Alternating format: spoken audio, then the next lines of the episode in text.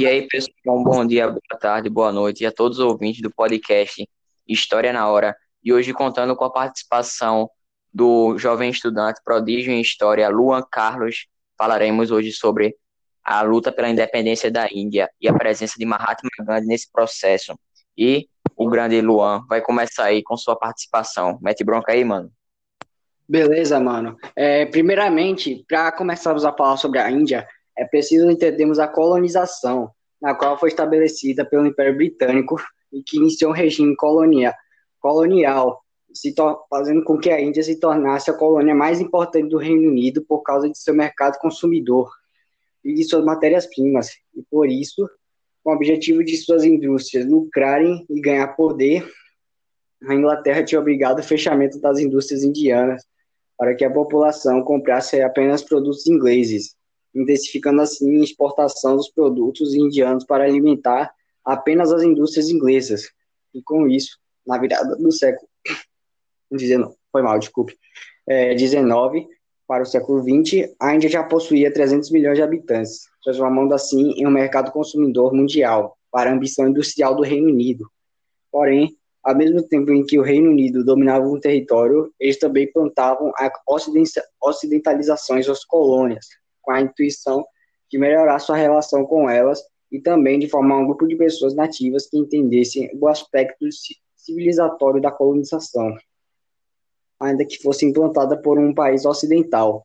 Nesse contexto, surgiu na Índia, com autorização do Reino Unido, um partido político denominado Partido do Congresso Nacional Indiano, cujo objetivo era dar voz ao povo, mas ainda assim os altos impostos cobrados dos indianos em todas as férias sociais rapidamente se, se converteram em insatisfação e luta por liberdade. Nisso surgiu uma das, surgiu uma das figuras mais importantes da Índia, é, que se chama que se, é, ficou conhecido como Mohandas Gandhi ou Mahatma, que era conhecido por ser um, um revolucionário pacifista e não pacificador pois pacifista é aquele que prega a paz sem precisar de, de violência. Já o pacificador é aquele que prega a paz através da violência. E com isso, para tornar as Índias livres do controle britânico, ele tentou unir os diversos grupos religiosos indianos a fim de fortalecer a luta pela independência. É importante também contarmos um pouco sobre a história de Gandhi, para sabermos o porquê ele quis se tornar um líder pacifista na Índia. E bem, sua trajetória começou quando ele tinha se formado em direito e ficou trabalhando em empresa indiana na África do Sul, onde viveu até mil, lá até 1914, por, por conta do regime do apartheid que era sofrida por negros indianos.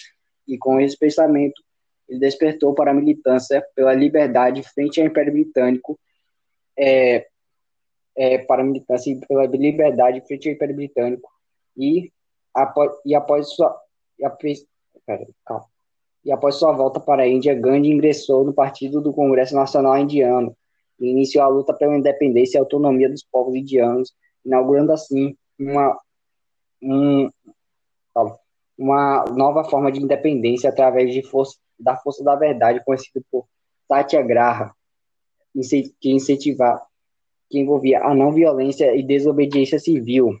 E para que isso ocorresse, ele, ele incentivava as pessoas a não usarem os produtos ingleses e a boicotar instituições coloniais, além de convencer os manifestantes a não atacarem se caso a polícia reagisse de forma violenta.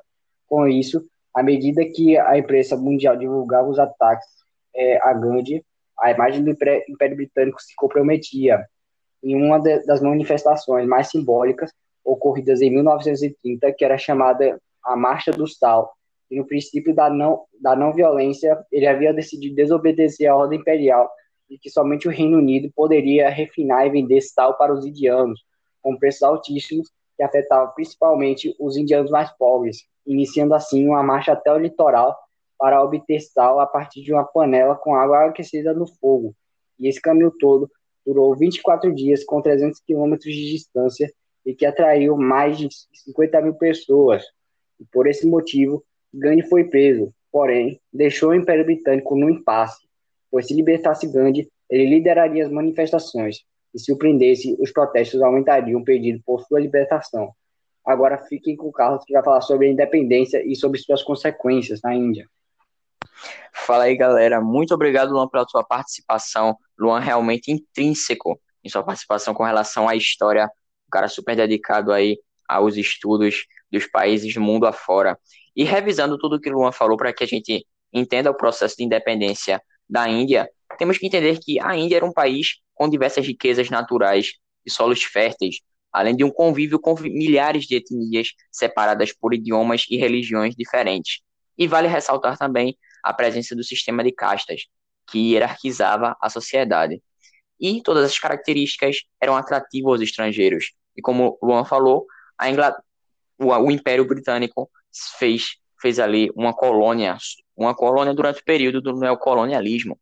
E os hindus que ali viviam vão aceitar a educação britânica, e, consequentemente, vão se tornar o principal esteio da dominação inglesa. E, e, essa, e essa educação a essa elite hindu vai fazer com que eles percebam que estão servindo a um país imperialista e lutando contra seu próprio povo. E esses formados nessas universidades vão fundar, como o Luan falou, o Congresso Nacional Indiano, com apoio de liberais britânicos. Tudo isso objetivando o questionamento sobre a ocupação inglesa. E vamos ter agora os ideais de Mahatma Gandhi, que era justamente a revolução não violenta e a desobediência civil. O mesmo teve a liderança em três campanhas antibritânicas. Em 1919, vamos ter a greve geral de diversos setores, como transportes e limpeza. Em 1920 e 1922, vamos ter resistência não violenta, a exemplo, o não, não votar. E em 1930 e 1934, vamos ter a transgressão das leis.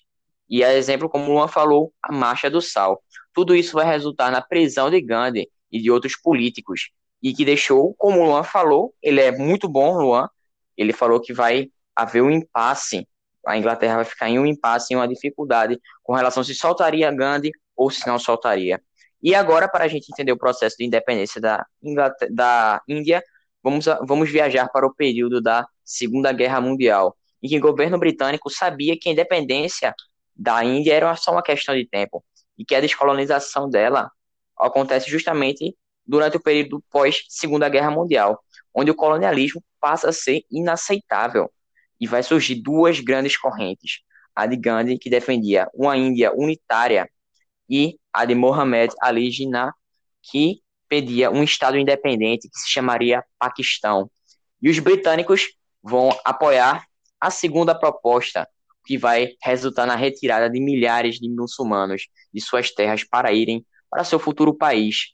Porém, Gandhi vai ser assassinado por um hindu radical que não concordava com a defesa de uma Índia unida aos muçulmanos. Como disse, é um país com diversidades étnicas e que, quando há normalmente uma diversidade étnica em um local, étnica em um local, vai haver justamente essa discordância entre, entre os ideais de cada uma. E é isso, pessoal. Agradeço pela sua participação, pela sua audiência.